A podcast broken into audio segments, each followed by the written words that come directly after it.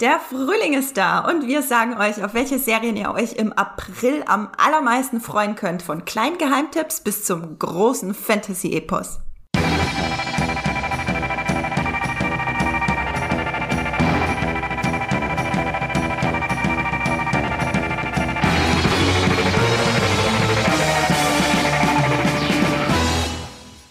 Hallo und herzlich willkommen zu einer neuen Folge Streamgestöber, eurem Moviepilot Podcast, in dem wir über die besten Filme und Serien da draußen reden, bei euren Dutzenden Streamingdiensten, die ihr abonniert habt.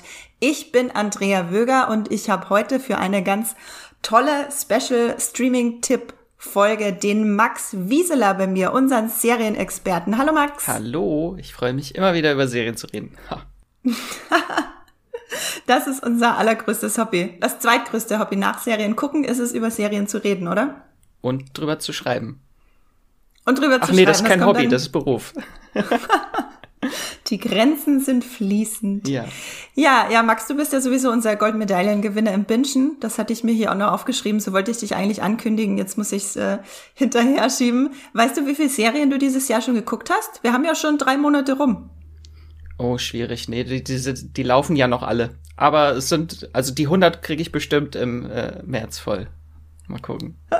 Staffeln, Der nicht Serien, Staffeln. Der, noch, ja. der März, der noch bis morgen geht. Ähm, genau, wir haben uns dazu entschieden, dass wir mal ausprobieren, wie es bei euch, liebe Zuhörerinnen und Zuhörer, ankommt, wenn wir einen Monatsüberblick machen, indem wir euch die allerbesten Serien, die im kommenden Monat starten, empfehlen. Das ist natürlich nicht nur für jetzt spannend, das ist auch spannend, wenn ihr den Podcast 1, 2, 3, 4, 5, 6, 7 Wochen später hört, weil diese Serien dann natürlich immer noch bei den Streamingdiensten sind und falls sie wöchentlich ausgestrahlt werden, was glaube ich bei den Serien gar nicht der Fall ist, dann habt ihr sowieso mehr davon, wenn ihr den Podcast später hört. Und äh, vielleicht machen wir das jeden Monat, je nachdem, wie das bei euch ankommt. Da könnt ihr uns gerne Feedback dazu geben. Heute haben wir 18 Serien und zwei kleine Zusätze mitgebracht für euch und starten auch gleich mal ins in den Serien Frühling. Max, erzähl mal, wie zufrieden bist du denn aktuell mit dem Serienangebot derzeit? Es ist ja auch noch ein bisschen Corona eingeschränkt. Wie ist das bei dir? Erstmal noch, ich finde das sehr interessant. Mal gucken, wie sich das äh, anfühlt, diesen Podcast dann einen Monat später zu hören. Wie oft wir daneben lagen und vielleicht haben wir jetzt einfach Trash empfehlen wir die ganze Zeit. Also keine Garantie, dass unsere Tipps auch wirklich gut sind.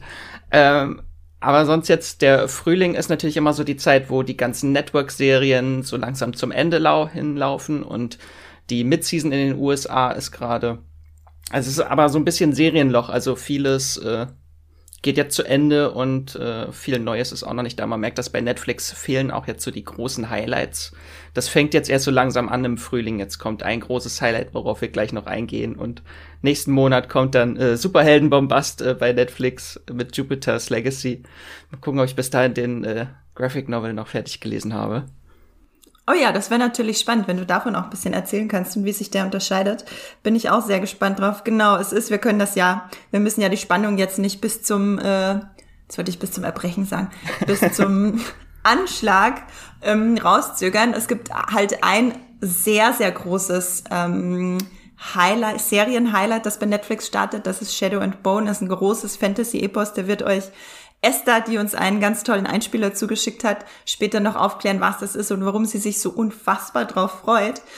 Und genau, ein paar Serien, die wir empfehlen, haben wir selber noch nicht gesehen. Die sind äh, komplett neu, da haben wir auch noch keine Screener gesehen. Aber was wir von den Trailern etc. kennen, sieht das alles super aus. Und manche von den Serien, die wir empfehlen, die haben wir schon gesehen, weil das teilweise auch ältere Serien sind, die jetzt in Deutschland zu einem Streamingdienst kommen oder zu noch einem anderen Streamingdienst kommen. Und wenn ihr zum Beispiel nur Netflix abonniert habt, dann freut ihr euch vielleicht, dass zum Beispiel eine ganz tolle Horrorserie äh, Ash vs. Evil Dead jetzt auch zu Netflix kommt und nicht nur bei Amazon Prime ist. Darauf gehen wir später noch ein.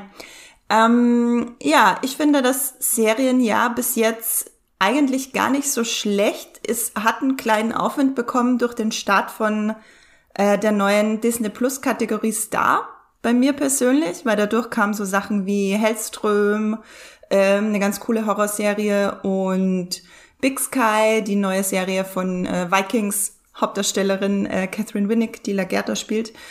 nach Deutschland und das war für mich so ein kleines Plus. Ähm, Max, hast du persönlich von Star schon profitiert?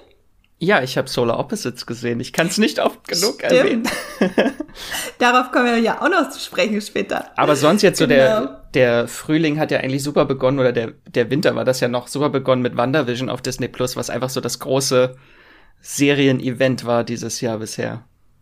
Ja, das stimmt. Und müssen wir tatsächlich mal gucken, ob es irgendwas gibt, was dieses Serienevent noch toppen kann dieses Jahr, weil das war schon eine, eine ziemliche Nummer für sich, wie sehr da die ganze Marvel-Fan-Welt und auch darüber hinaus mitgefiebert hat bei WandaVision. Das ist gar nicht so einfach zu toppen und ich glaube, zumindest Falcon and Winter Soldier, was ja schon, ich glaube, zwei Folgen rausgebracht hat jetzt, ist nicht die Serie, die es toppen wird. Ich glaube, Loki wird's toppen. Wir unterschätzen die Loki-Fan-Crowd, die Tom Hiddleston-Fan-Crowd da draußen.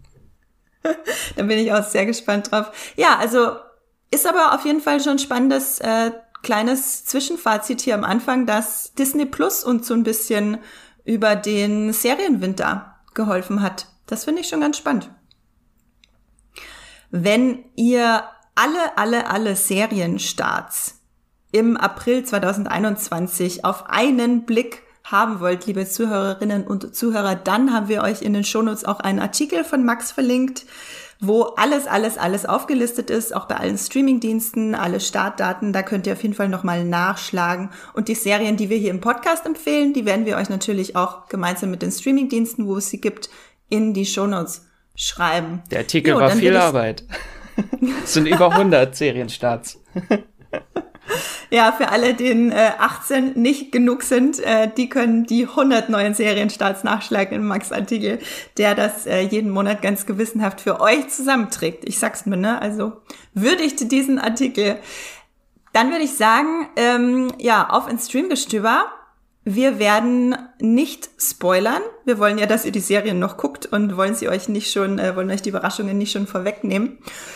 Und ich fange gleich mal an. Ach so, eins vorweg noch, damit ihr wisst, wie es hier abläuft. Wir haben das chronologisch aufgeschlüsselt. Das heißt, wir fangen bei der Serie am 2. April an und enden dann mit der Serie, die am 30. April startet. Und genau, hoffen, dass nichts verschoben wird in der Zwischenzeit.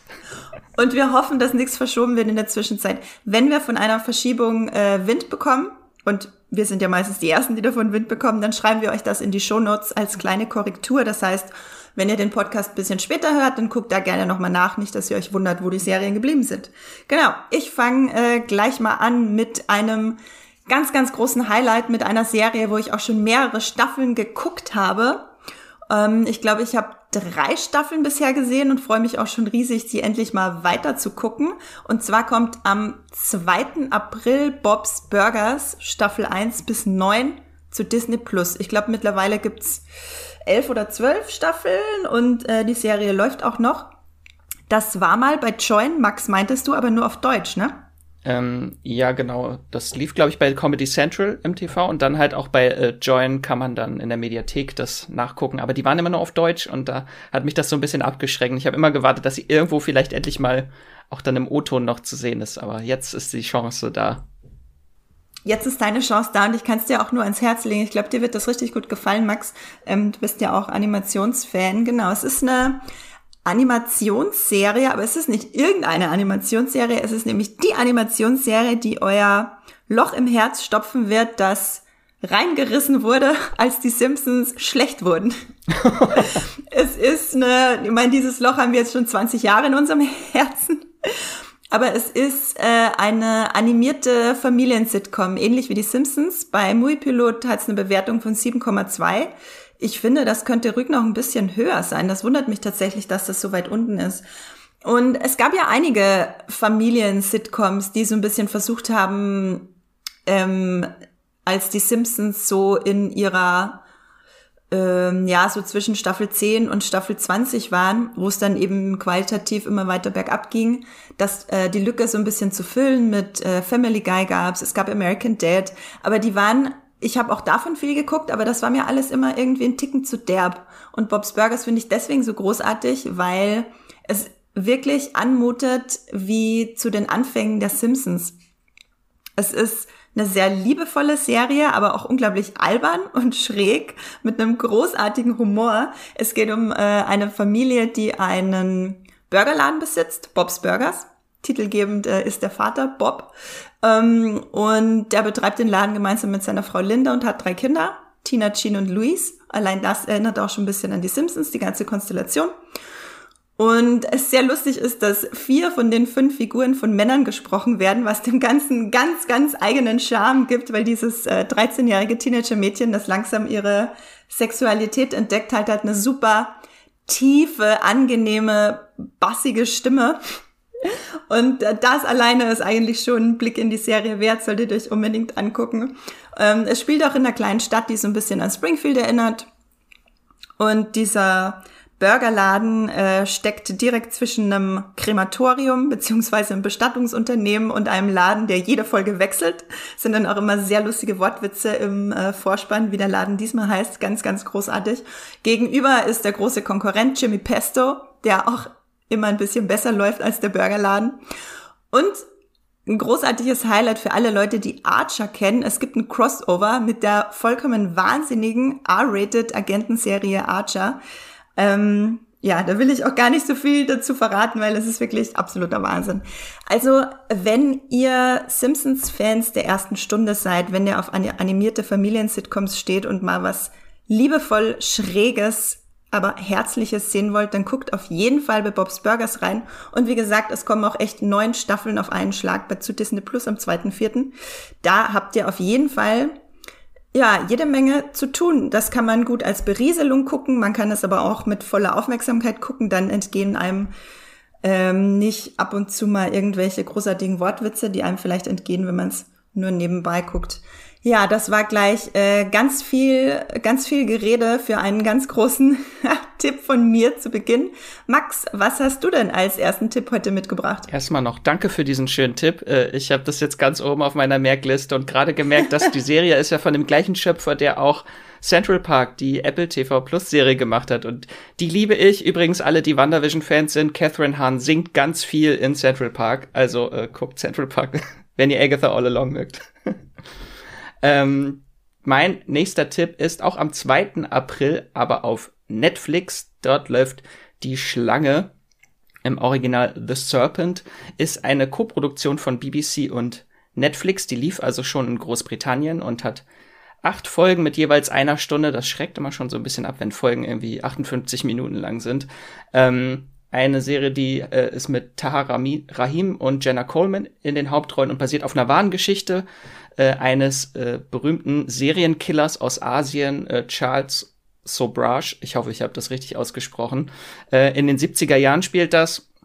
Und es geht äh, um diese Hauptfigur, der ist ein Trickbetrüger und gibt sich als Edelsteinhändler in Asien aus äh, und bereist Asien mit seiner Freundin, äh, die von Jenna Coleman gespielt wird, in den Jahren äh, 1975 und 1976 spielt das, immer so Thailand, Nepal, Indien. Und äh, gleichzeitig passiert aber auch eine Reihe grausamer Morde auf dem sogenannten Hippie Trail. Das ist dann so eine Reiseroute von Europa nach Asien, glaube ich, war das, ne? Wo die ganzen Hippies dann die Vorreiter der Rucksacktouristen gewandert sind. Und äh, dort wurden einige grausam ermordet und wie das Ganze zusammenhängt. Äh, wir wissen, dass er der Serienkiller ist und wie er dann versucht, seine Spuren zu verwischen und gejagt wird. Das klingt ganz spannend. Ich habe den Trailer gesehen. Sieht auch echt cool aus. Bin ich sehr gespannt. So True Crime bin ich auch immer sehr großer Fan von.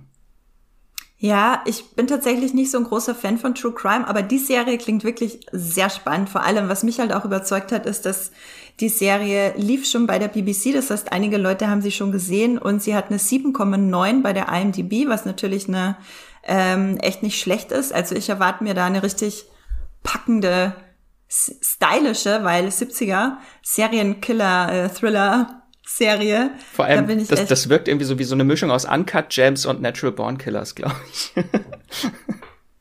eine sehr, sehr interessante Mischung tatsächlich. Mal gucken, ob ich vollkommen ich, daneben lag, aber ich finde, ich finde, es klingt gut so. Wir reden dann in äh, zwei Wochen äh, nochmal drüber und gucken, wie sehr du daneben lagst mit deinem Vergleich. Dann mache ich auch gleich weiter. Und zwar nach den beiden Tipps, die am 2. April kommen, springen wir zum 7. April zu Wo springen wir hin? Zu TV Now springen wir. Da startet nämlich Tonis Welt. Und das ist ganz interessant für alle Fans von Club der Roten Bänder. Ich persönlich habe Club der Roten Bänder nicht gesehen, aber ich weiß, dass es da einige Fans gibt, äh, die die Serie gerne geguckt haben. Max winkt. Ja, ich bin der Fan. Max ist der Fan, von dem ich rede. Sehr gut, dann habe ich so ein Bild von dem Fan vor mir, den ich ansprechen kann damit jetzt. Ähm, genau, Club der Roten Bänder lief ja zwischen 2015 und 2017. Hat eine 7,2 beim Muipilot, das ist ähm, ganz gut. Und jetzt kommt die Spin-off-Fortsetzung. Und wie der Name Tonys Welt schon sagt, geht's um Toni, einer der Hauptdarsteller von Club der Roten Bänder. Ich glaube, das war der Schlaue, ne, Max? Ja, ja. Ja, Max ist sich fast ganz sicher. Er ist nicht das Mädchen. oh Gott, ja, genau. Alle hatten Eigenschaften und das Mädchen war das Mädchen. Das hat mich damals ein bisschen abgeschreckt bei ähm, Club der Roten Bänder, muss ich zugeben. Und äh, genau, nee, ich hatte vorhin nachgelesen, Toni war der Schlaue. Und der hat jetzt eine Freundin namens Valerie und dessen, äh, nee, deren Oma stirbt und sie wollen ihr renovierungsbedürftiges Haus am Land kaufen und dahin ziehen und vermutlich renovieren, schätze ich mal. Sie werden nicht in dem kaputten Haus wohnen. Mm, das klingt hoffentlich für alle Club der Roten Bänder-Fans interessant. Deswegen wollte ich euch das unbedingt noch sagen, dass das äh, Spin-off-Sequel am 7.4. startet. Und Max, ich glaube, Ende April startet auch noch irgendwas, was, was damit zu tun hat. Ja, und kann man noch sagen, eine Woche später, ich glaube, eine Woche später ist es, dann läuft es dann auch auf Vox. Also es ist immer eine Woche vorher bei TV Now und dann aber auch bei Vox. Äh, genau, und alle Fans von Club der Roten Bänder können sich auch auf noch eine tolle Serie freuen. Die startet am 27. April beim Fox Channel. Den kann man über Sky und Magenta TV auch, oder? Äh, empfangen. Wir glauben es. Weiß ich tatsächlich nicht, aber das, das notiere ich mir mal. Das schlage ich nach. Falls es nicht stimmt, sage ich es euch äh, in den Show Notes. Mindestens bei Sky kann man es gucken. Äh, die Serie heißt Alive and Kicking, äh, im Original Los Espabelados. Äh, eine neue Serie von äh, Albert Espinosa, der Schöpfer von äh, Club der Roten Bänder, der spanischen Vorlage. Er hat einen Roman geschrieben, der so ein bisschen autobiografisch angehaucht ist und das wurde dann ja in vielen Ländern verfilmt und ist dann auch die Vorlage für Club der Roten Bänder gewesen. Und hier geht es wieder um Jugendliche, um fünf Jugendliche, die aus einer psychiatrischen Anstalt fliehen. Diesmal geht es nicht um Krankenhaus, sondern um eine psychiatrische Anstalt und sie äh, fliehen und reisen dann durch Europa, um jemanden zu finden, ich weiß nicht wen, ich habe es noch nicht gesehen, äh, und sich selbst. So, es klingt so ein bisschen wie ein Roadmovie und äh, ein bisschen einer Flug über das Kuckucksnest. Klingt auf jeden Fall auch nach einer spannenden Mischung und ähm, für alle Club der Roten Bänder Fans ebenso interessant. Das ist dann Tonys Welt kommt am 7.4. und Alive and Kicking kommt am 27.4. Ähm, Max, du willst sicher gleich weitermachen mit Shits Creek. Oh, jetzt, jetzt kommt, glaube ich, mein Run, irgendwie drei Serien, die direkt ineinander laufen. Äh, genau, am 7. April startet Shits Creek jetzt bei Sky. Die lief, gibt es schon komplett bei TV Now. Da haben wir schon mal einen kleinen Podcast aufgenommen. Folge 122, eine Queercut-Folge. Bitte gerne anhören. Da habe ich ganz viel Liebe für Shits Creek schon offenbart. Äh, und die ist halt, niemand guckt diese Serie, wahrscheinlich weil es bei TV Now läuft und da halt nicht so viele hinzugezogen werden. Äh, aber ich hoffe, dass jetzt bei Sky ein bisschen mehr Leute darauf aufmerksam werden. Auf die Serie laufen immer mittwochs drei Folgen. Ähm, und einmal ganz kurz, worum es geht. Es geht um eine sehr reiche Familie, die alles verliert. Die Familie Rose, Moira, Johnny, Alexis und David Rose. Und äh, sie finden jetzt Zuflucht in einem Motel im Shits Creek, in so einem kleinen Kuhkaff äh, und haben da ganz viele äh, schrullige Mitbewohner in dieser Stadt und erleben ganz viel Tolles. Äh, macht sehr, sehr viel Spaß, geht ans Herz, die Serie. Und äh, wenn ihr immer noch nicht überzeugt seid, also letztes Jahr bei den Emmys haben sie, hat die Serie neun Emmys gewonnen in allen großen Kategorien, also beste Comedy-Serie, bester Hauptdarsteller, beste Hauptdarstellerin, bester Nebendarsteller und alles, was ihr euch vorstellen könnt. Äh, und dieses Jahr bei den Golden Globes gab's auch den äh, Golden Globe als beste TV-Serie und Beste Hauptdarstellerin, Catherine O'Hara. Also. Allein wegen Catherine O'Hara muss ich mir die Serie eigentlich angucken. Ich habe noch nicht reingeschaut, aber Max hat mittlerweile schon in so vielen Podcasts so viel drüber erzählt. Und ich weiß, du hast Sky. ja, ich habe Sky Ticket, also für Serien. Das äh, Cinema Cinema Ticket habe ich tatsächlich nicht. Äh, das das äh, klaue ich mir dann immer von irgendwelchen Kolleginnen oder Kollegen. ähm, oder nee, ich borge es mir. Ähm, aber äh, Serien, ja. Mhm. Keine Ausreden mehr. Keine Ausreden mehr. Ich möchte Antworten von euch. Wie euch Schitt's Creek gefällt. Genau, 7.4. Schitt's Creek und am 8.4. kommt gleich das nächste Highlight. Oh, oh, auch auf Sky, beziehungsweise auf Sci-Fi. Ähm, Resident Alien, eine US-Serie mit äh, Alan Tudyk in der Hauptrolle, auch ganz großer Fan. Ach, herrlich. Äh, ist eine Science-Fiction-Culture-Clash-Komödie, würde ich es jetzt mal nennen. Es geht um einen Außerirdischen, der zur Erde geschickt wird, um diese zu vernichten, aber er leidet Schiffbruch und stürzt in Colorado vor einer Kleinstadt namens Patience ab. Auch ein sehr treffender, äh, treffender äh, Titel. Äh, dort tötet er und übernimmt die Identität äh, des Arztes äh, Dr. Harry Vanderspiegel ähm, und lebt dann in Abgeschiedenheit monatelang, während er im Eis irgendwie nach wichtigen Teilen, äh, Wrackteilen von seinem Schiff sucht. Ähm, und macht sich mit menschlicher Kultur und Popkultur vertraut und wird großer Fan von Law and Order. Das spielt in der ersten Folge zumindest eine große Rolle. Ähm, und dann passiert es, der einzige Arzt von Patients wird ermordet und er soll, wird aus dem Ruhestand zurückberufen, der Dr. Vanderspiegel, und soll jetzt die Arztpraxis in der Stadt übernehmen, einen Mord aufklären und er muss sich einem neuen Nemesis stellen. Ein kleiner zehnjähriger Junge, der weiß, dass er ein Alien ist. Und ich finde diese Serie unglaublich witzig. Es ist übrigens eine Comic-Verfilmung. Das basiert aber nur recht lose auf der Graphic Novel von Peter Hogan und Steve Parkhouse. Ähm, und es ist unglaublich witzige Situationskomik, wenn er immer, wenn dieses Alien versucht, menschlich zu sein und daran immer scheitert an kleinen Dingen. Und es gibt sehr viel inneren Monolog, wenn er immer sein Gegenüber äh, analysiert, was Menschen tun würden in dieser Situation. Erinnert mich ein bisschen an You, weil er dann auch, äh, wenn es um diesen kleinen Jungen geht, äh, Pläne ausheckt äh, in seiner Off-Stimme, wie er diesen kleinen Jungen loswerden und töten kann mit irgendwelchen großen Plänen und hat, stellt sich vor, wie dieser Junge von einem Klavier erschlagen wird.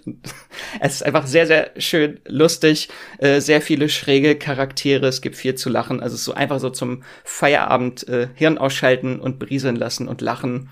Und äh, ich breche hier ab, halte es kurz und äh, diese Serie wird bestimmt noch mal hier im Podcast erwähnt, weil ich weiß, dass Esther die Serie auch sehr gerne mag. Genau, ähm, ja, ich finde, das klingt, klingt so großartig und auch echt genau nach der perfekten Rolle für, für Ellen Tudyk. Ähm, ich weiß nicht, ob alle da draußen wissen, wer Ellen Tudyk ist. Wenn nicht, äh, googelt ihn auf jeden Fall. Ihr kennt bestimmt das Gesicht. Der hat zum Beispiel Hauptrolle gespielt in Firefly? Tucker and Dale vs. so. Evil war er dabei, ne? Firefly doch auch, oder?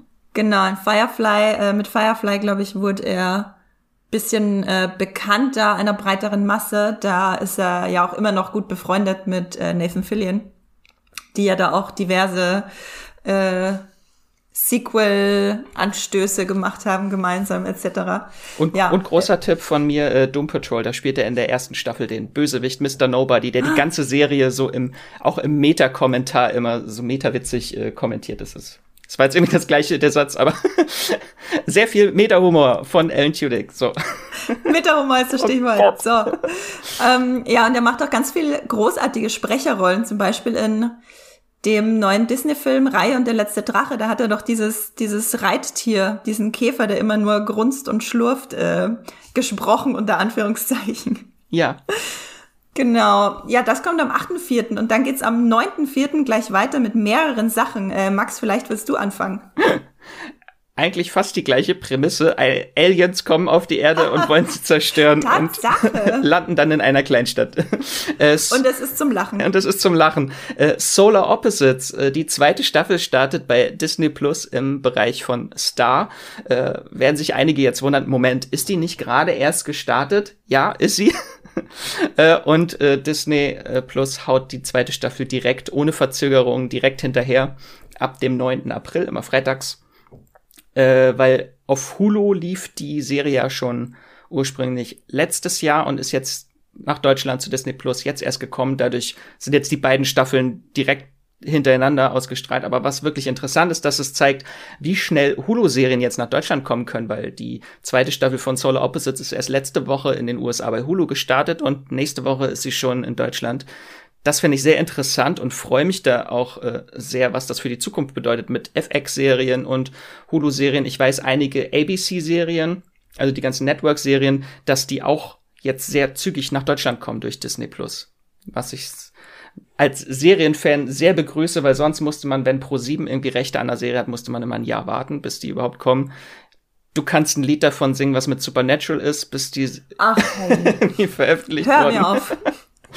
Äh, Hör mir auf, die Veröffentlichungsgeschichte von Supernatural in Deutschland ist eine einzige Trauergeschichte, ich sag's dir.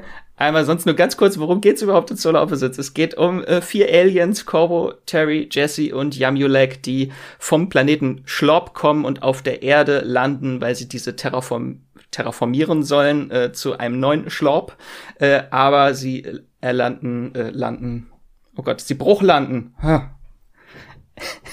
Es ist schwer mit Wörtern heute, ich weiß. Wir, ihr müsst wissen, wir nehmen diesen Podcast auch immer am Vormittag auf. Wir trinken gerade unseren ersten Kaffee. Ja. Verzeiht es uns, wenn wir Wörter nicht so sagen, wie man sie eigentlich sagen sollte. Oh Gott, Wortfindungsstörung. Genau, und sie sind jetzt äh, in so, so einer Vorstadt und das Ganze ist so Sci-Fi-Wahnsinn, ist von Justin Roiland, unter anderem den Co-Schöpfer von Rick and Morty. Aber durch die Sitcom-Linse. Das ist sehr interessant. Und die zweite Staffel macht dieses Konzept noch viel stärker. Also jede Folge endet damit, dass sich die Familie zusammensetzt. Was haben wir denn gelernt diese Woche? Äh, das ist sehr, sehr schön. Ich finde, die zweite Staffel ist noch mehr Meta. Hier kommt das Wort schon wieder als, als zuvor. Also sie äh, erwähnen immer, dass sie, oder sie wissen irgendwie, dass sie in der Sitcom sind und sie erwähnen sehr oft das Wort Hulu, äh, wo ja die Serie ursprünglich herkommt. Und äh, jede Folge geht immer, dass sie sagen, und die Solar Opposites reisen diese Woche nach London. äh, sehr schön, also die ist so ein Feuerwerk an Popkulturreferenzen. Irgendwie diese Staffel noch mehr, ich musste sie mit Untertiteln gucken, weil sonst hätte ich die Hälfte nicht mitbekommen. Äh, die Serie ist plötzlich noch queerer, was ich sehr schön finde. Obwohl man sagen muss, die Aliens sind alle geschlechtslos, aber trotzdem haben sie auch alle, obwohl sie männliche Stimmen haben, auch sehr viele männliche Partner. Ähm, hat mir sehr gefallen. Werden auch teilweise ein bisschen zynischer und böser als in der ersten Staffel. Äh, kann manchen vielleicht nicht so gefallen. Mir hat sehr gefallen. Es gibt eine sehr tolle äh, Folge, die eine Das Haus am See Parodie ist, wo einer der Aliens einen Briefkasten gebaut hat, der genauso aussieht wie das Haus am See äh, und dort Briefe reinschickt äh, und an das vergangene Ich seines Mitbewohners immer schickt, damit er dessen Eigenschaften zu seinen Gunsten immer verändern kann. Das ist sehr, sehr witzig. Äh, das ist dieser, Entschuldigung, das ist dieser äh, Nullerjahre-Liebesfilm mit Keanu Reeves und Sandra Bullock, oder? Genau, die in dem gleichen Haus wohnen, aber in verschiedenen Zeiten und durch einen Briefkasten sich Nachrichten schicken. Haha. Ja. Genau. Genau, äh, wenn ihr noch mehr zu äh, Solar Opposites hören möchtet, ich habe dazu auch einen kleinen 5-Minuten-Podcast aufgenommen, äh, Folge 126. Äh, sehr interessant. Es gibt so eine äh, B-Storyline von einer Wand voller Terrarien, wo kleine Menschen drin leben. Die zieht sich so durch die Staffeln durch und es gibt auch in der zweiten Staffel wieder eine eigene Folge, die sich nur dieser Storyline äh, widmet und die ist sehr, sehr geil. Ja, ich habe äh, Solar Opposites jetzt noch mehr denn je auf meiner Watchlist. Ich finde das immer ganz, ganz großartig, was du davon erzählst. Ich bin ja nicht so ein großer Fan von zynischen Animationsserien, deswegen hatte ich auch eben vorhin äh, Bob's Burgers eher empfohlen als Sachen wie Family Guy oder American Dad, vor allem, was ja wahnsinnig zynisch ist. Also es ist keine ähm, wholesome Comedy aller äh, Ted Lasso, also da geht es auch schon sehr brutal zur Sache manchmal. Genau, wenn ihr mehr wholesome Animation ähm, sucht, dann Disney Plus Bob's Burgers. Wenn ihr es lieber ein bisschen zynischer mag, dann, dann Disney Plus. auch Disney Plus, aber Solar Opposites. Ähm, genau. Ja, ich mache dann mal kurz weiter mit einer Serie, die ihr nicht sehen werdet im April, was sehr traurig ist, aber wir wollten sie trotzdem kurz erwähnen, weil es da vielleicht zu ein paar Verwirrungen kommen kann. Die startet nämlich bei Amazon Prime Video in den USA aber seltsamerweise, wir haben noch nicht genau rausgefunden, warum. Ich musste noch mal bei Amazon nachfragen. Nicht in Deutschland leider zum selben Startdatum. Es handelt sich um eine ähm, Horror-Anthologieserie namens Them. Ist äh, eben von äh, einer Originalproduktion von Amazon also eine Eigenproduktion und ich finde, das klingt super spannend. Ähm, mir scheint, es knüpft thematisch so ein bisschen an die Horrorfilme Get Out und Wir von Jordan Peele an, beziehungsweise erinnert mich auch so ein bisschen vom Plot her an die Lovecraftsche Horrorserie Lovecraft County, County, die Country. Glaub, letztes Country, County, Lovecraft, Lovecraft Country. Country. ja. Lovecraft Country. Ich hoffe, hm. die Serie hat mehr von äh, Wir und äh, Get Out Out als äh, Lovecraft Country. Kein großer ja, Fan. Ja, das hoffe ich. Das hoffe ich tatsächlich auch. Äh, nach den äh, die ersten zwei Folgen waren super und dann ähm, ja haben wir ja schon einiges drüber Und dann wurde es da trans und homophob. Ja. Und dann äh, ging es leider bergab. Genau, aber was ich vorhin meinte mit thematisch anknüpfend, ähm, es geht darum, wie angsteinflößend es für Schwarze in einem weißen Amerika sein kann. Und die erste Staffel ist eine, eben, wie gesagt, eine Anthologieserie. Die erste Staffel spielt ähm, heißt Covenant und spielt im Jahr 1952, geht um ein schwarzes Paar im einem ausschließlich weißen, äh, einer ausschließlich, ausschließlich weißen Nachbarschaft in LA. Und sobald es ein Startdatum für diese wahnsinnig spannend klingende Horror-Anthologieserie gibt, werden wir den euch natürlich verraten. Lasst euch erstmal nicht davon verwirren, wenn ihr vielleicht auf der US-Seite von Amazon seid und seht, dass die Serie schon verfügbar ist dort. Leider noch nicht in Deutschland. Ähm, genau, damit es dazu keinen Verwirrungen kommt. Hattest du den Trailer dann, eigentlich gesehen? Ja, ich habe mir den Trailer angeguckt und ich muss sagen, ich musste mich dann auch erstmal fünf Minuten wieder beruhigen, mhm. bevor ich weiterarbeiten konnte. Der war ganz schön schockig. Wie hat der dir gefallen? Auch sehr, also sehr viele Vibes äh, Get Out und wir und es hat mich auch ein bisschen erinnert an, hieß der His House, der Film? Dieser Netflix-Horrorfilm ja. vom letzten. Ja, ich weiß, du warst großer Fan von dem. Ja, ich habe äh, His House habe ich tatsächlich einfach mal ganz äh, knallhart auf die eins der besten, der Platz eins der besten Filme, die ich gesehen habe letztes Jahr geguckt. His House bei Netflix, ein richtig starker Horrorfilm, nix für schwache Nerven ähm, in jeglicher Hinsicht. Schlägt auch in eine ähnliche Kerbe. Sehr, sehr spannende Horrorsparte, die sich da in den letzten Jahren vor allem dank äh, Jordan Peele aufgetan hat. Ganz, ganz spannend. Genau, ähm, dann mache ich gleich weiter mit Horror, aber eine ganz, ganz andere Richtung, überhaupt nicht vergleichbar. Und zwar startet das am 9.4., genauso wie die zweite Staffel Solar Opposites zum Beispiel, bei Amazon Prime. Und die Serie heißt Swamp Thing, übersetzt Sumpfding, was ich einfach das Ding aus dem Sumpf. finde. Das Ding aus dem Sumpf, genau zu Deutsch. Es gibt ja auch zwei Filme aus den 80ern, glaube ich, die beide für sich genommen sehr interessant anzugucken sind. Hatten wir die nicht mal gemeinsam geguckt, Max, bei einem Filmabend? Warst du da dabei? Nee, das muss ein anderer Max gewesen sein. Das muss ein anderer Max gewesen sein. Nee, vielleicht habe ich das dann mit, mit, mit Hendrik und so geguckt. Auf jeden Fall waren da ein paar Leute, waren da ein paar Leute hier und dann haben wir ähm, die beiden DC-Filme geguckt, weil das Interessante daran ist, dass das eine Comic-Verfilmung ist und zwar eine DC-Comic-Verfilmung. Äh, Swamp Thing ist ein schleimiger Superheld, nenne ich ihn mal. Und die Serie lief, wie gesagt, schon bei Sky in Deutschland. Da habe ich sie gesehen, kommt jetzt aber auch zu Amazon Prime, falls ihr keinen Sky habt. Und ich gehe davon aus, dass die ganze Staffel auf einmal kommt. Mhm. Das weiß ich äh, allerdings nicht. Max nickt. Ja, Denk also die ganze auch. Staffel kommt wahrscheinlich auf einmal. Das wäre eigentlich typisch bei Serien, die schon woanders liefen. Genau. Und äh, worum geht's? Es ist die Origin Story von Swamp Thing. Es geht um einen Wissenschaftler, und eine Mitarbeiterin der Seuchenschutzbehörde, also der Wissenschaftler heißt, wie heißt er denn? Elle Colland und die Forscherin der Seuchenschutzbehörde Abby Arcane. Gemeinsam versuchen sie ähm, einer Sumpfverschwörung auf die Spur zu kommen. Äh, vom Sumpf gehen magische Dinge aus. Es gibt böse Wissenschaftler, die böse Dinge tun. Und es spielt, wie gesagt, größtenteils in den Sümpfen von Louisiana, was, eine, was ein wahnsinnig geiler Schauplatz ist. Das muss ich schon sagen. Ähm, auch wenn es natürlich größtenteils nachts spielt und relativ dunkel ist, ist es äh, ziemlich cool ausgeleuchtet. Und ist einfach wirklich ein wahnsinnig großartiger Schauplatz. Man sieht einfach selten so sumpfige Landschaften in Filmen. Ich stehe da total drauf.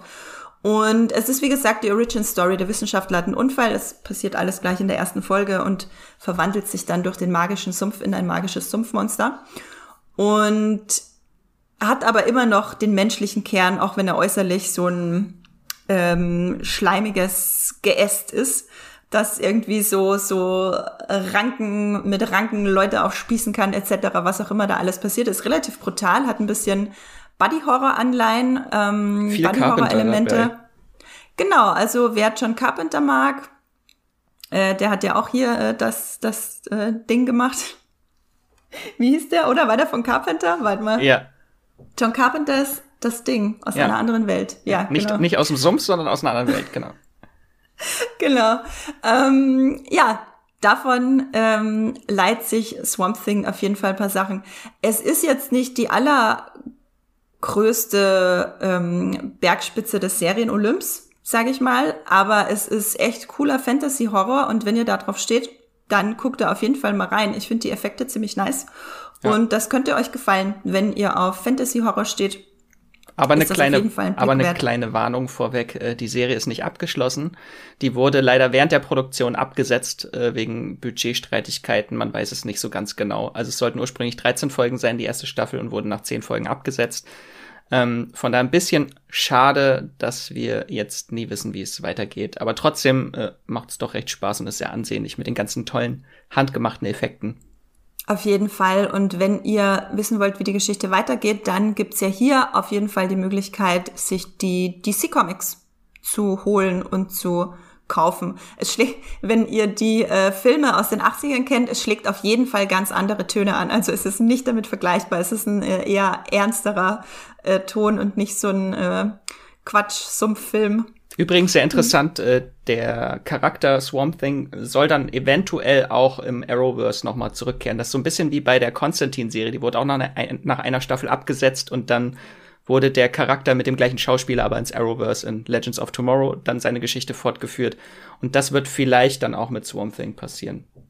Genau, das ist so ein bisschen die Hoffnung, weil wie ihr bestimmt wisst, äh, diese ganzen DC-Serien im Arrowverse, also Arrow, The Flash etc., äh, eben Konstantin, die sind ja alle von der CW und das führt dann alles im Arrowverse zusammen. Also mal gucken, ob wir Alec Holland als Sumpfmonster auch noch mal im ja im Arrowverse sehen. Genau. Ähm, Max, wir machen gleich mit einer DC-Serie weiter, einer neuen DC-Serie am 11.04. Noch mehr Arrowverse, beziehungsweise eine Parallelerde vom Arrowverse. Äh, es geht um Stargirl. Die startet am 11. April bei Sky und ist, wie wir eben schon gesagt haben, auch eine DC-Serie, die ursprünglich von DC Universe entwickelt wurde, dieser kleine Streaming-Dienst, von dem jetzt keiner mehr hört, die auch Swamp Thing entwickelt haben. Äh, und äh, ab der zweiten Staffel läuft es dann aber komplett bei The CW. Ähm, die erste Staffel hat 13 Folgen. Und kurz worum es geht, vor vielen Jahren wurde die Justice Society of America äh, im Kampf mit der Injustice Society of America vernichtet. Und in der Gegenwart, viele Jahre später, findet dann die Highschool-Schülerin Courtney Whitmore einen kosmischen Stab und lernt, dass auch noch ihr neuer Stiefvater Pat Dugan, übrigens gespielt von Luke Wilson, why not, äh, einer, der ein Sidekick des äh, legendären Superhelden Starman war. Und sie will dann jetzt das Erbe von Starman antreten und auch Superheldin werden. Und gemeinsam trommeln sie dann ein Team junger Heldinnen an ihrer Schule zusammen, die sich dann zu einer neuen Justice Society formen sollen, um die Schurken der Injustice Society zu besiegen. Ähm, mir hat die Serie tatsächlich sehr gefallen. Ich war positiv überrascht. Äh, der Look ist so ein bisschen, obwohl es in der Gegenwart spielt, so 50er Jahre Diner-Stil sehr viel. Also ein bisschen wie bei Riverdale, ist ja auch so immer angehaucht und passt natürlich hier, so das Golden Age of Comics war ja in die 50er Jahre.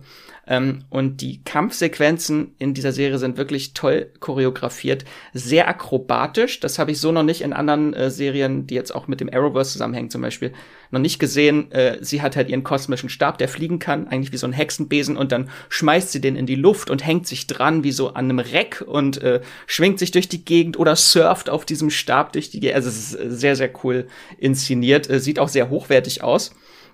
Ähm, und sehr gefallen hat mir dieser emotionale Unterbau der Serie. Es geht so ein bisschen um Generationenkonflikt im Superhelden-Genre.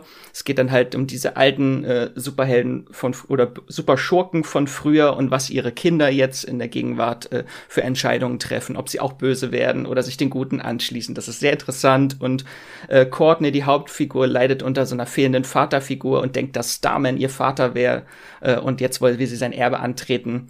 Und obwohl es eine Teenie-Serie ist, äh, schreckt die Serie auch nicht vor Konsequenzen zurück. Also es sterben auch Kinder. Äh, da war ich wirklich überrascht, dass sich die Serie auch einiges traut.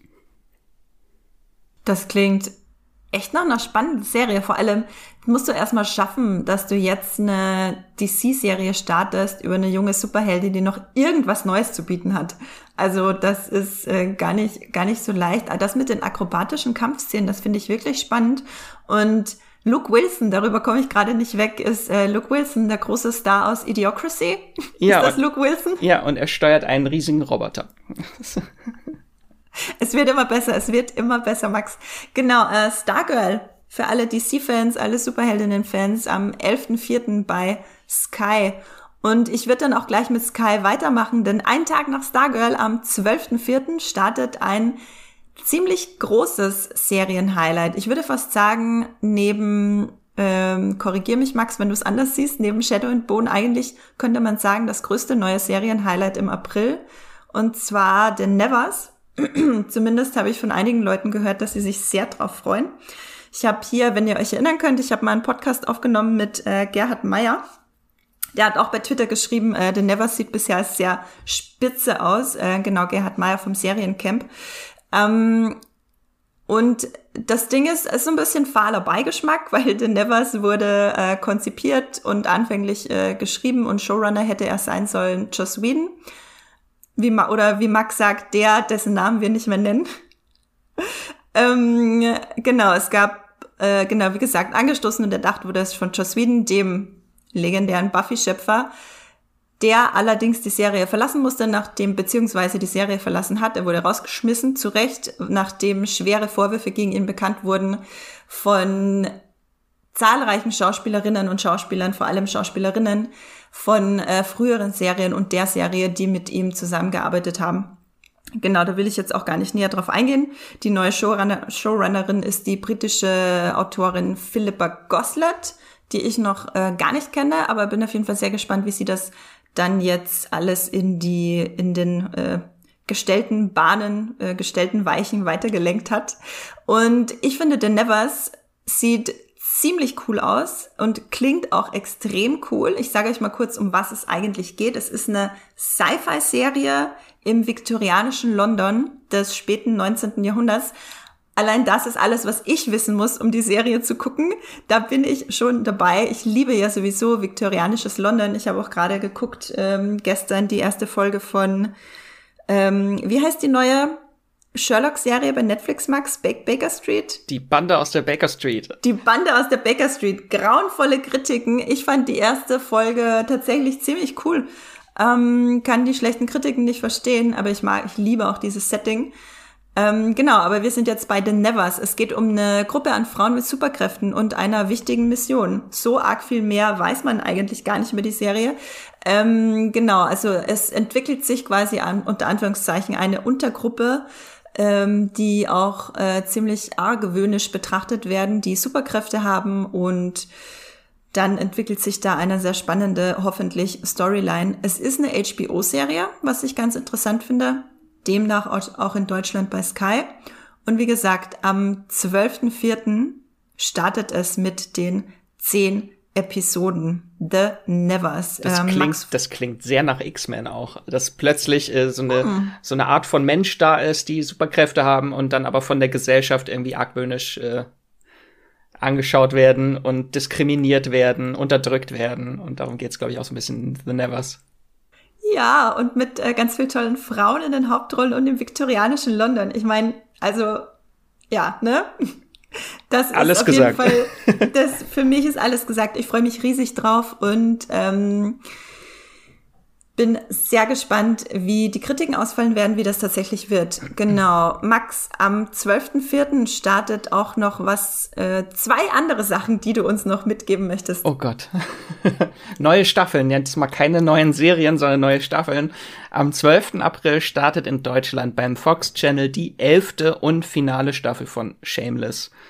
Ähm, ja.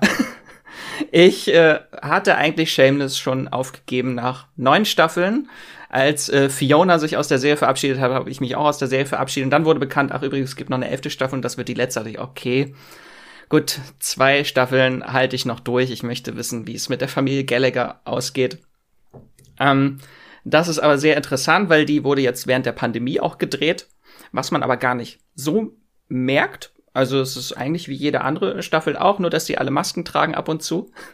Ähm, ich äh, bin sehr gespannt, wie das Ganze zu Ende geht. Sie wird sehr, sehr düster, die neue Staffel, weil Frank Gallagher äh, bekommt jetzt nach vielen Jahren des äh, Alkoholkonsums Alkoholdemenz äh, und verliert langsam seinen Verstand und seine Erinnerung und torkelt so ein bisschen durch die Serie und das Ganze geht schon in so eine sehr traurige Richtung und ich befürchte schon, äh, wie es dann enden wird. Ja, ähm, genau, aber wenn ihr Shameless-Fans seid und ich weiß, ihr seid da draußen und ihr seid zahlreich, dann freut ihr euch bestimmt, dass jetzt am 12.04. die elfte Staffel startet. Äh, wo startet die nochmal, Max? Beim äh, Fox Channel kann man unter anderem dann bei Sky gucken. Was äh, genau. äh, denkst du denn, äh, wie, welche Bewertung, welchen Durchschnitt die Serie bei, von den Moviepiloten bekommen hat? Shameless? Ja. Ähm, weißt du's? Ja. Ja, du weißt es. Ähm, Shameless. Ich, also ich glaube ehrlich gesagt, dass Shameless eine ziemlich gut bewertete Serie ist. Ich habe keine einzige Folge gesehen. Ich schätze mal, sie hat eine glatte 8,0. Eine 8,5 bei 4.500 Bewertungen. Wahnsinn! Also da ist Wahnsinn. die, die, die Fancrowd ist schon sehr groß. Also. Sehr groß und vor allem ähm, hält sie extrem viel äh, von dieser Serie. Wahnsinn. Okay, ähm, ja, da bin ich sehr gespannt auf jeden Fall von den äh, auf die Reaktionen der Fans auf die doch eher sehr düster und traurig klingende elfte Staffel. Und, Ach so, ich bin immer noch dran, ne? Ja, du bist immer noch dran. Ich wollte gerade überleiten mit äh, apropos äh, traurig. Apropos düster, es äh, geht weiter mit der Zombie-Apokalypse. Äh, genau, auch am 12. April bei Amazon Prime Video geht äh, die sechste Staffel von Fear the Walking Dead endlich weiter. Äh, wegen, aufgrund der Corona-Pandemie war ja auch die äh, Staffel unterbrochen. Äh, die hatten, bevor es der Shutdown überall war, hatten die schon acht Folgen oder sieben Folgen abgedreht. Die wurden letztes Jahr gezeigt im Winter. Und jetzt kommen die neuen Folgen, die dann während der Pandemie gedreht wurden. Und die Staffel, sechste Staffel hat mich so positiv überrascht. Also nach diesem, nach der vierten und besonders der fünften Staffel, das war echt äh, fast Zeitverschwendung. Ich wollte eigentlich wirklich nicht weiter gucken und dann wurde die plötzlich so gut in der sechsten Staffel. Äh, richtig, richtig gut und ich glaube, The Walking Dead hat jetzt nur so schlechte Folgen uns die letzten Wochen präsentiert, damit Fear the Walking Dead noch besser wird. Einfach die Fallhöhe ist. äh, genau, immer montags kommen neue Folgen von der sechsten Staffel. Neun Folgen gibt es. Neue und dann geht es, äh, die siebte Staffel ist auch schon bestellt, die startet dann auch noch dieses Jahr. Also wir haben so viel Walking Dead Content dieses Jahr. Wenn ihr noch mehr zur sechsten Staffel äh, hören möchtet, habe ich mit Eve ganz viel über die sechste Staffel geschwärmt in unserer 100. Folge vom Streamgestöber. Da könnt ihr mal in dem Feed ein bisschen zurückspulen und äh, da reden wir ganz viel über Fear the Walking Dead. Würdest du, also jemand wie ich, der eigentlich großer Walking Dead Fan ist und der, du weißt, wie sehr ich Horror liebe und die Postapokalypse, ähm, jemand, der nur die erste Staffel von vier The Walking Dead gesehen hat und die eigentlich ganz cool fand, würdest du sagen, man kann einfach Staffel 1 bis 3 gucken und dann zwei Staffeln überspringen, sich die Handlung durchlesen und mit Staffel 6 wieder einsteigen? Also es ist eine ganz ernst gemeinte Frage für mich. Das ist schwierig. Ich glaube, man muss sich tatsächlich ein bisschen durchquälen durch die fünfte oh Staffel, weil Max. die halt so diesen ganzen Unterbau äh, bietet, um diese ganzen krassen Veränderungen, die es dann in der sechsten Staffel gibt, äh, aufzuzeigen. Wirklich genießen zu können, quasi. Ja, und es werden halt auch Figuren eingeführt, die du sonst gar nicht kennst, glaube ich. Okay, na gut. Äh, vielleicht mache ich es trotzdem, obwohl du es mir jetzt nicht empfohlen hast. Mach, mach, mach mal den Test und überspring die fünfte Staffel.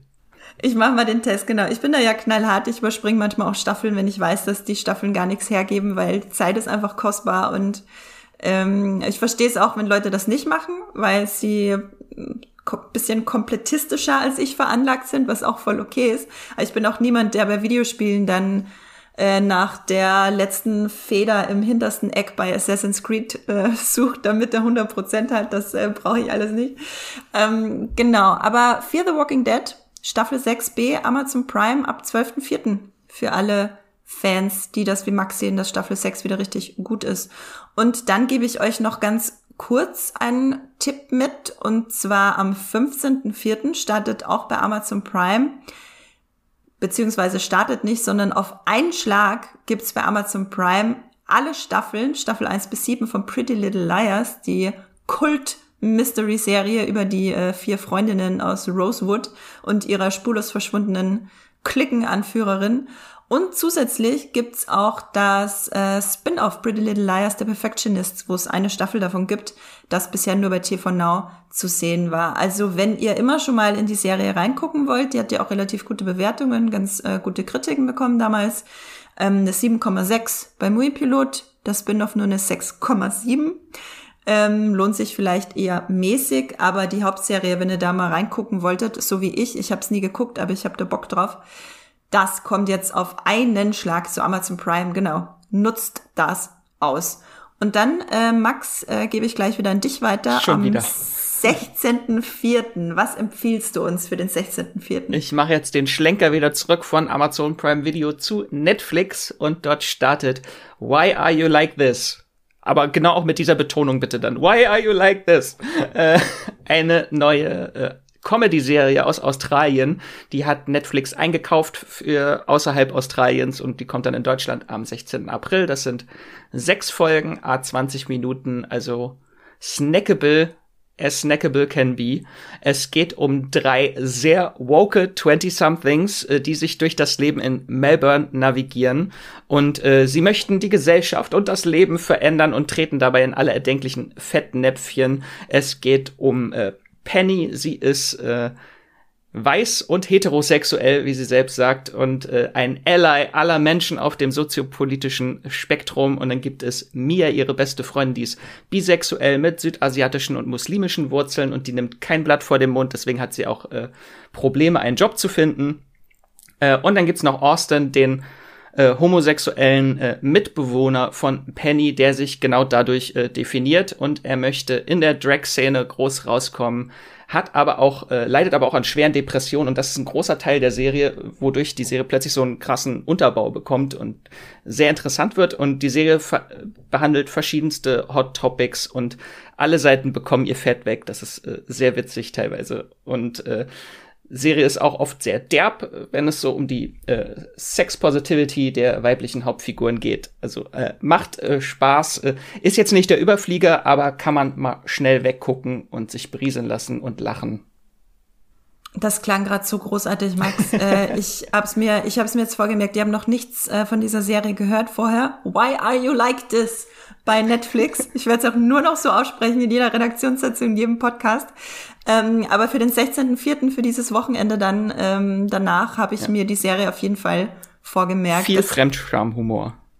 Nice. Vor allem, wenn es halt um, ja, um queere Themen und um derbe Sex-Positivity von Frauen geht, dann bin ich sowieso sofort am Start. Und ähm, das klingt auch wirklich äh, snackable bis zum Get-No. Ja, kannst du mir, weißt du, was ein Mooncup ist? Ich habe es, glaube ich, nach der Serie immer noch nicht verstanden. Eine Hauptfigur hat nämlich ein Mooncup während ihrer Periode irgendwie und der bleibt stecken und dann bittet sie ihren Mitbewohner, den rauszuholen. Und das, das zieht sich durch eine ganze Folge. das ist wahrscheinlich, ähm, ach, jetzt habe ich gerade vergessen, wie das heißt. Hab sowas noch nie benutzt. Ähm, ist das ein, von, ein Auffangbehälter, oder? Ja, ja, genau, genau. Es ist quasi ein Auffangbehälter für, für das Menstruationsblut. Und das äh, kann man sich dann reinmachen, wenn man seine Tage hat. Aber ich, oh, das nervt mich. Ich habe das deutsche Wort vergessen. Egal, äh, alle, die es betrifft, wissen, wie es heißt. Alle anderen müssen jetzt mit dem Begriff Mooncup leben. Ist Und, trotzdem lustig, äh, die Folge, auch wenn man nicht weiß, was es ist. Und ist trotzdem lustig, die Folge, genau. Alles klar, äh, Why Are You Like This bei Netflix ab 16.04. Und jetzt äh, moderiere ich kurz einen äh, Special Guest an. Ihr kennt sie natürlich alle, unsere große, liebe, tolle Fantasy-Expertin Esther Stroh. Die hat euch nämlich ihre Mega-Hype-Vorfreude aufgenommen zu dem größten Serienhighlight, das uns im April erwartet bei Netflix. Wie ich vorhin schon angekündigt habe, Fantasy-Epos Shadow and Bone, Legenden der Grisha, eine Buchverfilmung. Und dann übergebe ich auch gleich Esther das Wort Serie startet am 23.04. und äh, Film, nee, Ton ab. Mats ab. Hallo Andrea, hallo Max. Ich freue mich hier über die Ehre, ein bisschen Shadow and Bone hypen zu dürfen. Äh, jeder, der in den letzten Monaten mit mir gesprochen hat, wird wohl wissen, dass ich schier platze bei dem Versuch, meine Vorfreude im Zaum zu halten. So sehr fiebere ich dieser Fantasy-Serie entgegen. Vielleicht für die, die Shadow and Bone noch nicht so gut kennen, vielleicht einfach kurz, worum es geht. Ähm, wir befinden uns in einem Reich namens Ravka, das von einem Zaren regiert wird. Und der hat eine erste Armee aus menschlichen Soldaten und eine zweite Armee aus Magiern, genannt Grisha, in dieser Welt. Und äh, dieses Land wird von zwei Seiten bedroht, von den Nachbarländern im Norden und im Süden. Und äh, im Zuge dessen sollen die Armeen äh, die gefährliche Schattenflur überqueren. Das ist so eine Art, ähm, ich sag mal, dunkle Wolke, die das Land teilt und die von Monstern be bewohnt wird. Und da begibt sich nun die Kartografin Alina mit ihrem Freund, ihrem besten Freund, dem Soldaten Mel rein und entdeckt dann in dieser Dunkelheit, dass sie besondere Kräfte hat. Sie kann nämlich Licht lenken, was sonst niemand unter den Grisha vermag. Die können so Körper manipulieren, Materialien äh, steuern und äh, Elemente lenken.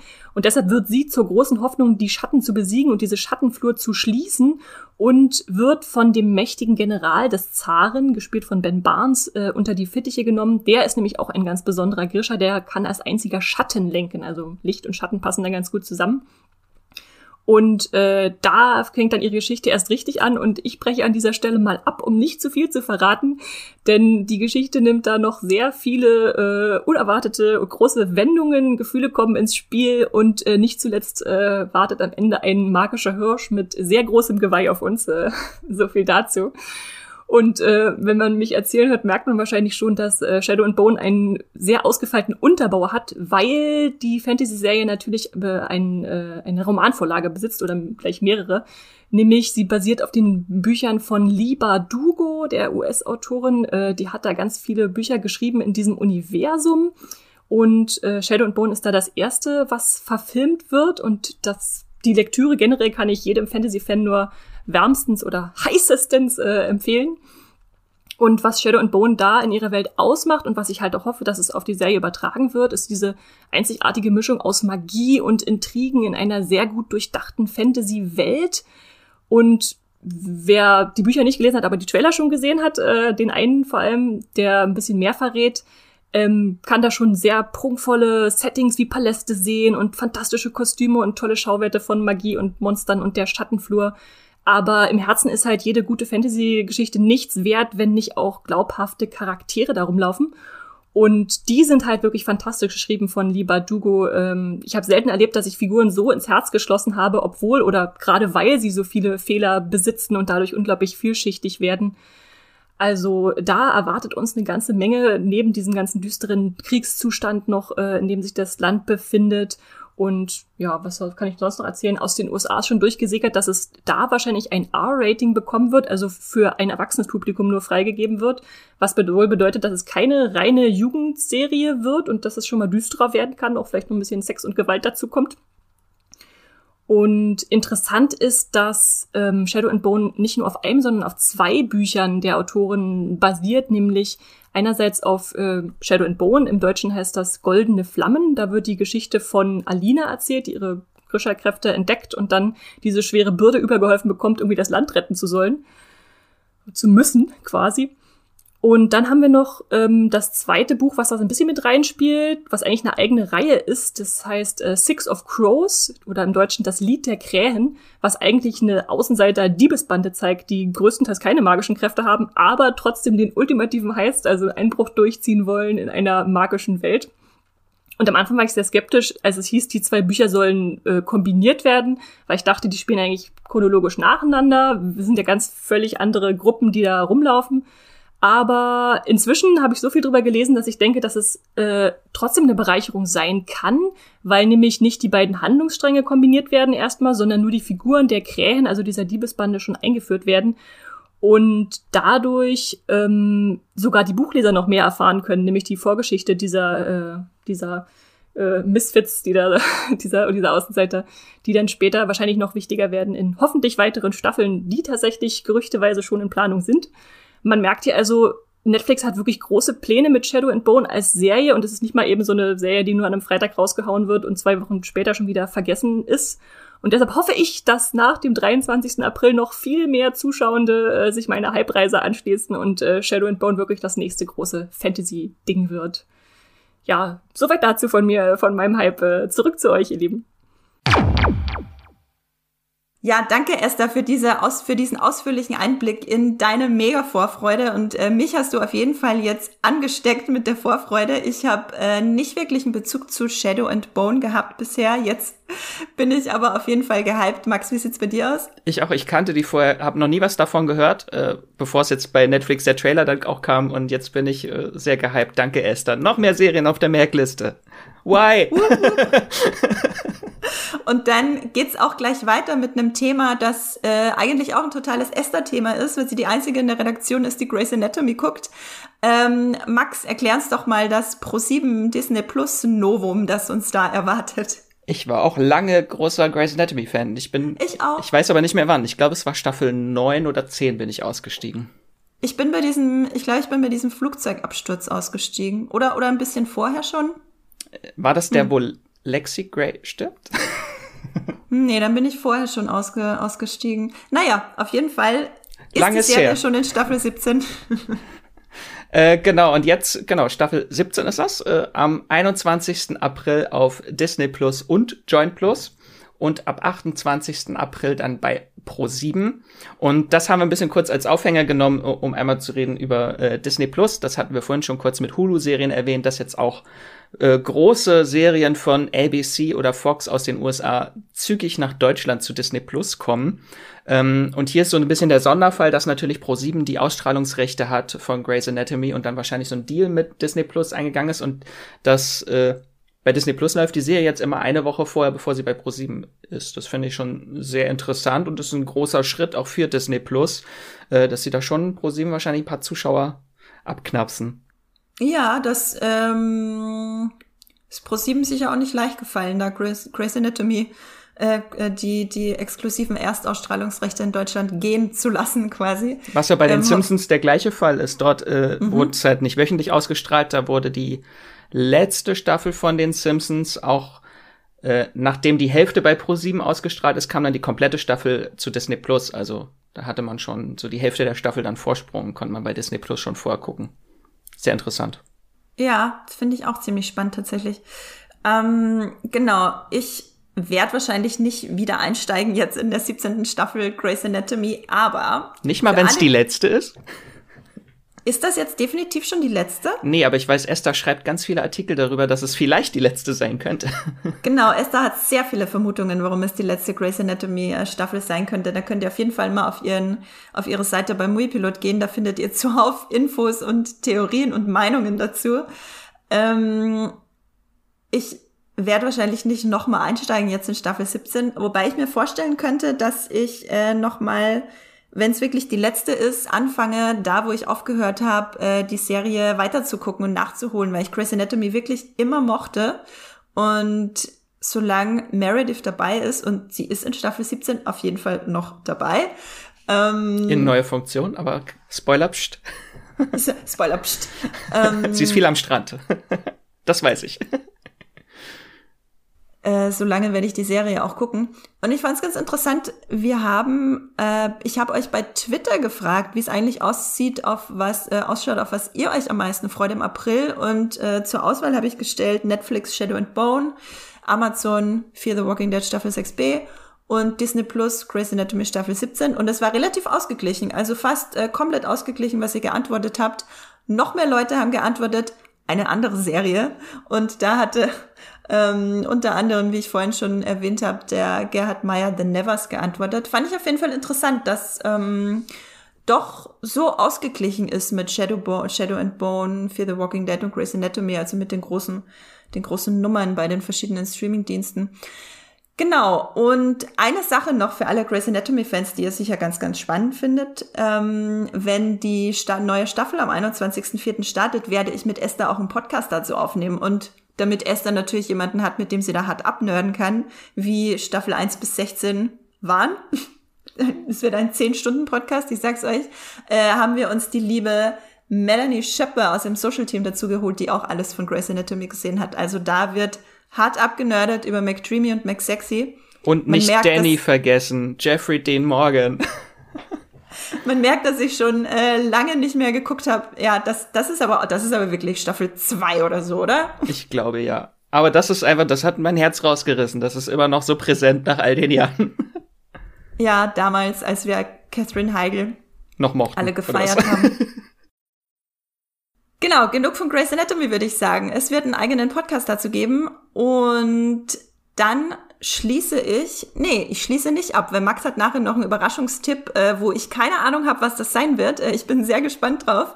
Ich äh, mache mit dem 17. von unseren 18 Streaming-Tipps für den April weiter. Und zwar äh, sind wir schon fast am Ende angelangt vom April, oder ist es warte mal, ich muss mal meine Knöchel zählen. Januar, Februar, März, April. Ja, 30. April ist der letzte April.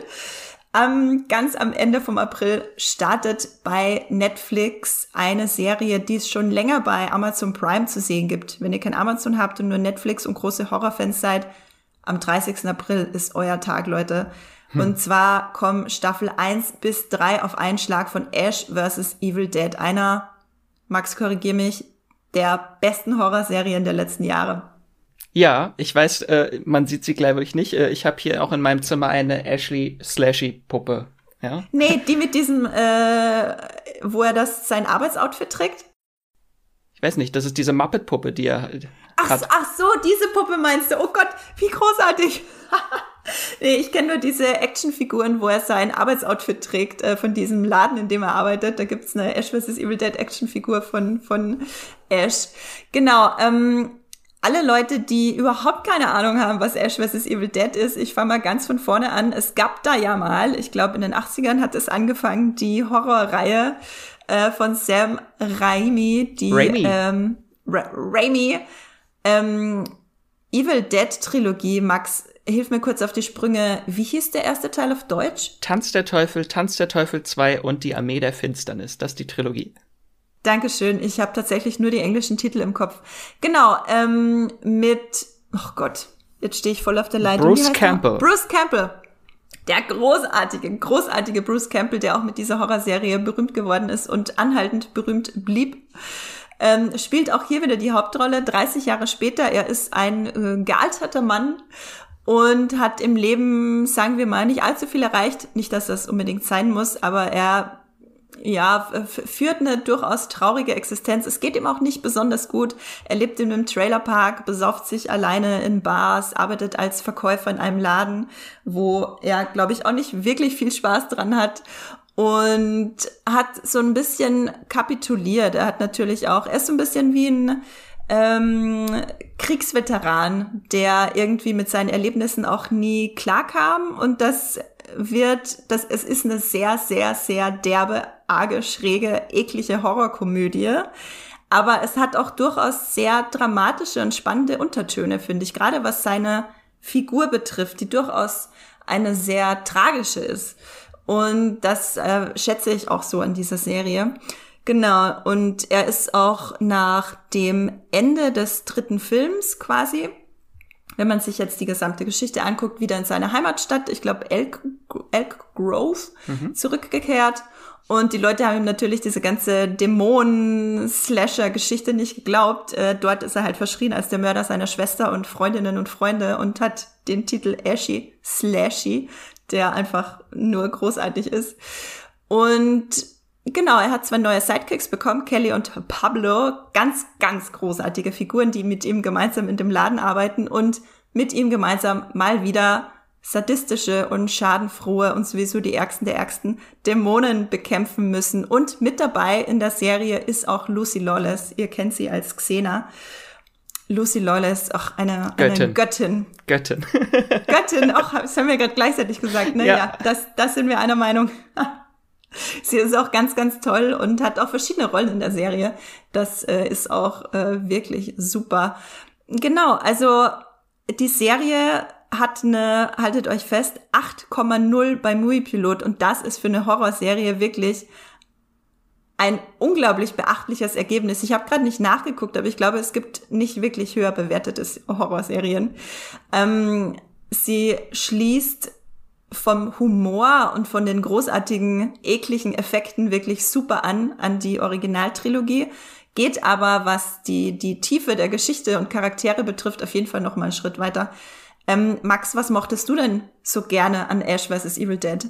Einfach diesen ko komplett äh, verrückten Splatter-Humor. Also man soll oh, ja. die Serie definitiv nicht mit vollem Magen gucken. Also es fließen sämtliche Körpersäfte, die man, die es gibt, äh, fließen über den Bildschirm in Massen und es ist einfach herrlich, herrlichst. Ja, also wirklich, es gab ich kann mich an zwei Szenen erinnern, wo ich weggucken musste, weil ich kurz davor war, mich zu übergeben. Ich bin da aber auch relativ empfindlich, äh, was bestimmte Sachen betrifft. Aber ich meine, gut, wenn Ash in Welche war es? War es das Leichenschauhaus oder war es die Samenbank? Die Samenbank. beides. Es war beides. Es waren diese beiden Szenen. Ich meine, ein äh, Dämonen-Showdown in der Samenbank. Ihr könnt euch vorstellen, was da so rumfliegt und wie das dann aussieht. Splatter in verschiedenen Formen und, und, und Konsistenzen. Form und Farben, ja. Form und Farben. Und ähm, es gibt auch einen Kampf in einem Leichenschauhaus, wo Ash mal zwischenzeitlich in verschiedenen Körperöffnungen von Leichen steckt.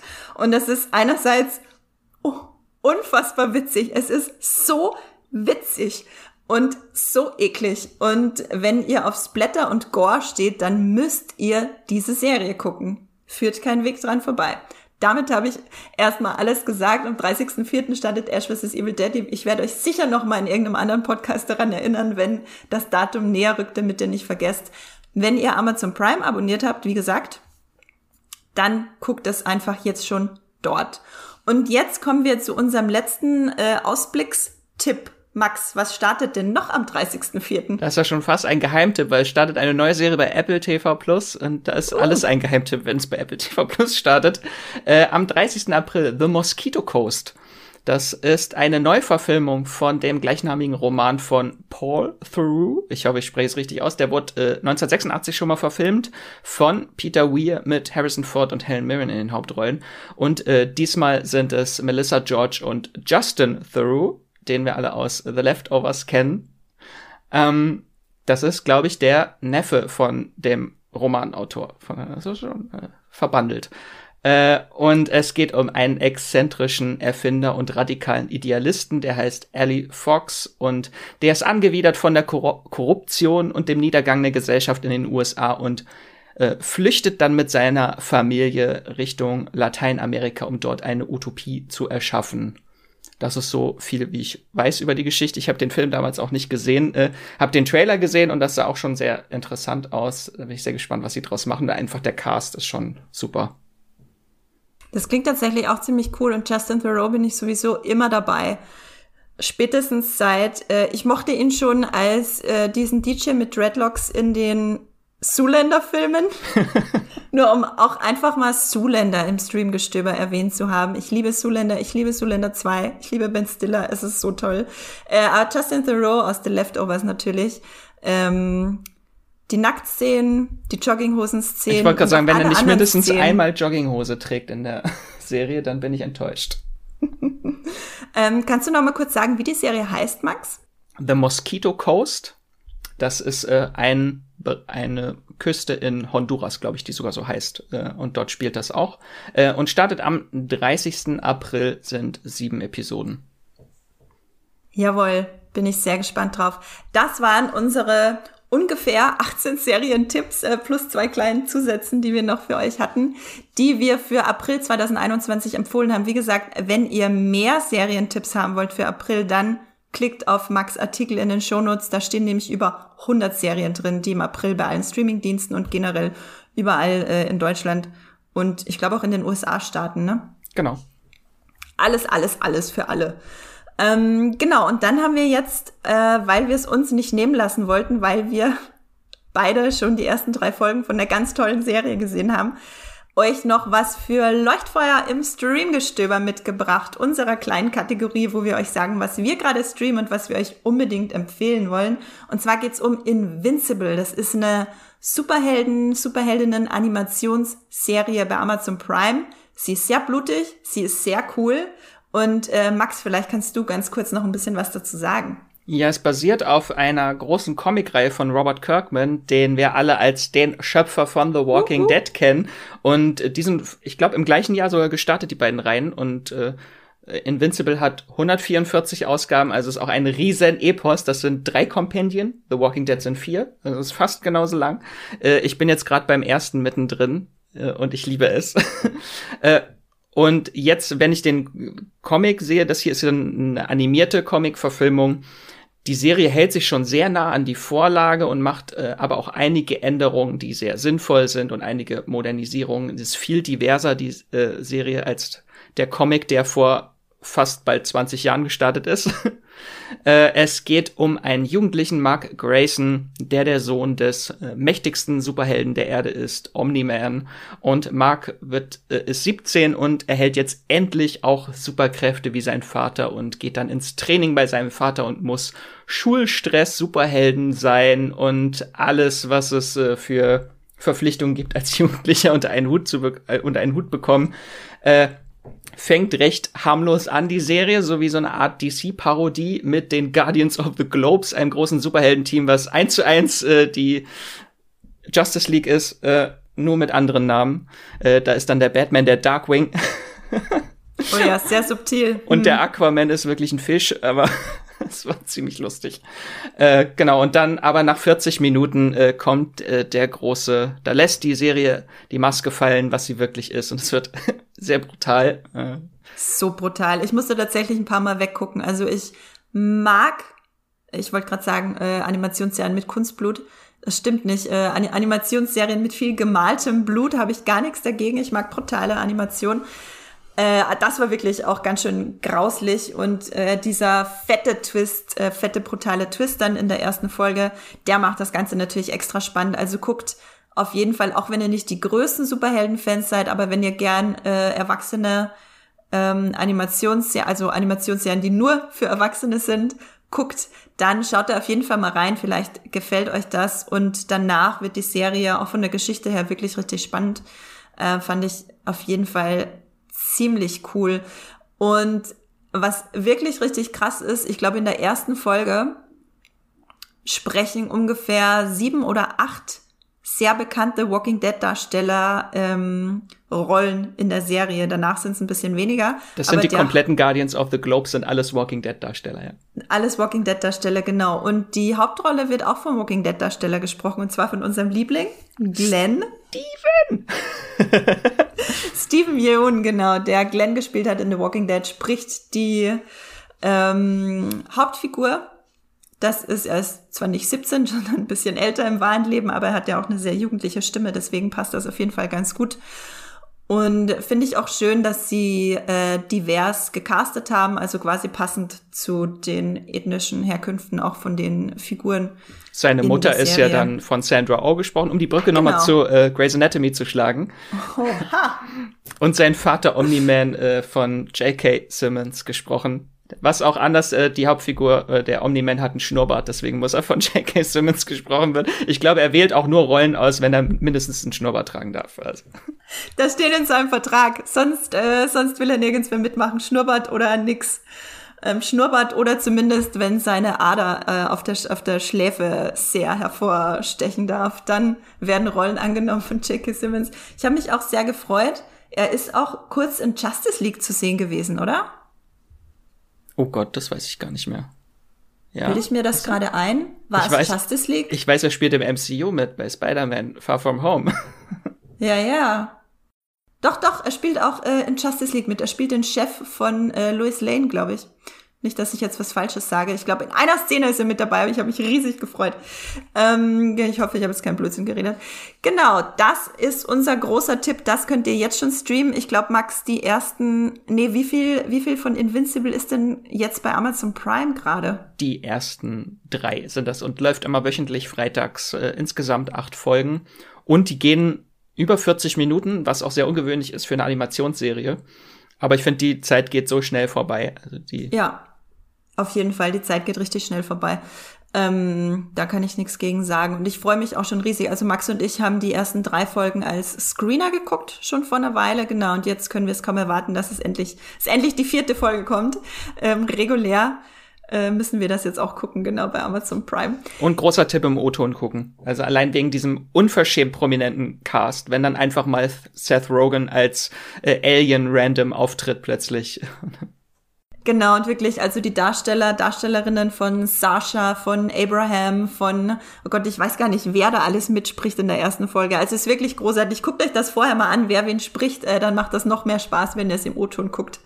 Genau, Invincible bei Amazon Prime. So, und damit haben wir unseren Tippteil äh, für, es klingt, als wären wir so ein Wettbüro, unseren Tippteil äh, für diese Woche beendet. Und kommen über zum Ende unserer dieswöchigen Streamgestöber-Folge. Und zwar kommen wir zu euch. Wir kommen zu eurer Fanpost und zu einem riesigen Dankeschön an euch, liebe Fans und liebe Hörerinnen und Hörer, weil ohne euch wäre Streamgestöber nicht möglich. Wir machen das natürlich nicht nur für uns, weil wir so gerne über Serien reden, schreiben und sie gucken. Wir machen das natürlich auch für euch, weil ihr uns immer zuhört und immer schreibt, dass ihr Tipps haben wollt und wir doch mal gern über diese oder jene Serie unbedingt sprechen sollten. Es tut uns auch wahnsinnig leid, dass wir nicht alle eure Wünsche abdecken können. Aber es gilt, wenn wir eine Serie nicht abdecken können, wenn wir, wir haben ja leider auch nicht die endlosen Kapazitäten, um über alles zu reden bei den ganzen Serien und Filmen da draußen, dann könnt ihr uns immer eine Sprachnachricht schicken oder eben eine E-Mail oder bei ähm, Apple Podcast oder Podcast Addict oder allen anderen Podcast-Apps, wo man Kommentare schreiben kann bei den Podcasts, dann könnt ihr uns Serien empfehlen und wir nehmen die Serienempfehlung dann natürlich hier im Fanpost-Teil mit in das Streamgestöber. Und das hat zum Beispiel der Flodo gemacht, der uns eine Mail geschrieben hat. Er hat geschrieben, hallo liebes Streamgestöber-Team, ich würde mir von euch einen Cast zu der Disney Plus Serie Basket wünschen. Ich glaube, es ist kein Disney Plus Original, aber gibt's jetzt bei Disney Plus zu sehen. Mit äh, Zach Galifianakis ist das doch, Max, ne? Genau.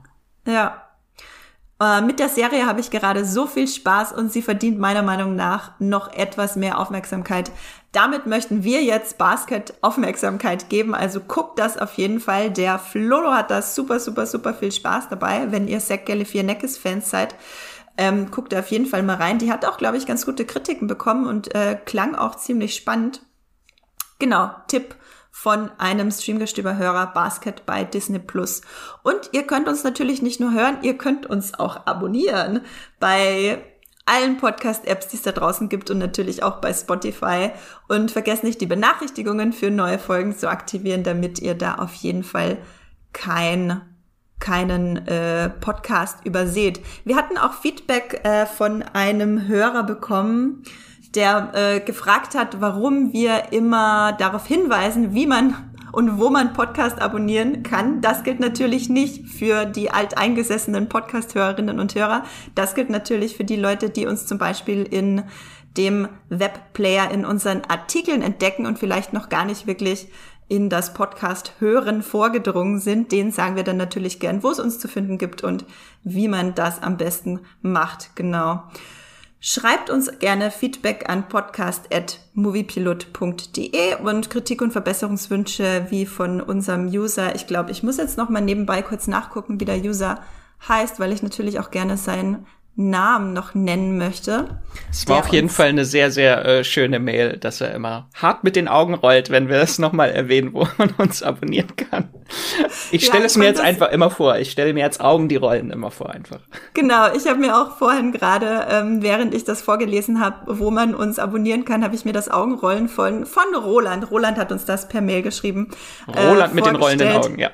Roland mit den rollenden Augen, genau. Nee, lieber Roland, äh, wir haben dich natürlich ernst genommen und wir wollen natürlich gucken, dass alle ihren Spaß haben und deswegen auch hier kurz die Erklärung von uns, warum wir das machen, dass das nicht speziell an dich geht, weil du offenbar äh, großer Podcast-Fan bist und weißt, wie das alles funktioniert. Und eine Sache noch, Roland empfiehlt euch allen übrigens Ted Lasso. Und da schließe ich mich nur an, weil Ted Lasso ist wirklich einer der, ein, eine der besten Serien, die letztes Jahr rauskam. Darüber haben wir, glaube ich, schon echt oft gesprochen im Streamgestöber. Genau, und wenn ihr jetzt noch weitere Streamgestöber-Folgen hören wollt, dann könnt ihr zum Beispiel Folge 107 hören. Da haben wir über die 21 besten Serien 2021 gesprochen. Also wenn ihr noch mehr Ausblickstipps haben wollt und informiert sein wollt, was dieses Jahr in der Serienwelt so abgeht, Folge 107 ist für euch. Und wenn wir, wenn ihr ein bisschen was Konkreteres haben wollt, wo wir Serien, die schon laufen, ein bisschen tiefergehend besprechen. Dann könnt ihr zu den letzten beiden längeren Folgen springen. Da haben wir zum Beispiel geredet über den Snyder Cut und über The Boys Staffel 3. Genau, Max, wo gibt's dich denn außerhalb des Podcasts zu lesen und zu kontaktieren? Bei äh, Moviepilot findet ihr ganz viele tolle Artikel von mir oder bei äh, Twitter und Instagram könnt ihr mich auch ko äh, mich kommentieren, wollte ich sagen. mir folgen, kontaktieren. Ähm, unter Wieselmax oder Max Wiesler findet ihr mich dort. Und dich, Andrea? Genau, also kommentiert den Max nicht, sondern kontaktiert ihn, wenn ihr irgendwelche Fragen oder Anmerkungen zum Streamgestöber habt. Genau, mich findet man bei, wo findet man mich denn? Twitter und Instagram zum Beispiel. Da bin ich, bei Twitter bin ich ein bisschen aktiver, bei Instagram gibt's meistens Stories, manchmal auch Bilder von mir und von meinem äh, Bungalow, den wir gerade sanieren. Falls es irgendjemanden interessiert. Ähm, unter meinem Namen Andrea Wöger findet ihr mich dort, genau. Und, und bei Moviepilot. Und beim Moviepilot findet ihr mich, Tatsache, die, die Seite, für die wir den Podcast hier machen. Ähm, Moviepilot. Genau, da findet ihr mich unter Science Fiction klein und zusammengeschrieben und unter meinem Namen Andrea Wöger. Dann bleibt mir noch zu sagen, ähm, bleibt gesund, bleibt zu Hause, außer es scheint die Sonne, dann geht spazieren und streamt was Schönes. Tschüss. Tschüss. Das war die neue Folge Streamgestöber. Abonniert uns bei Spotify, Apple oder der Podcast-App eures Vertrauens und wir freuen uns auch ganz besonders über eure Bewertungen. Die Musik wurde aufgenommen und produziert von Tomatenplatten.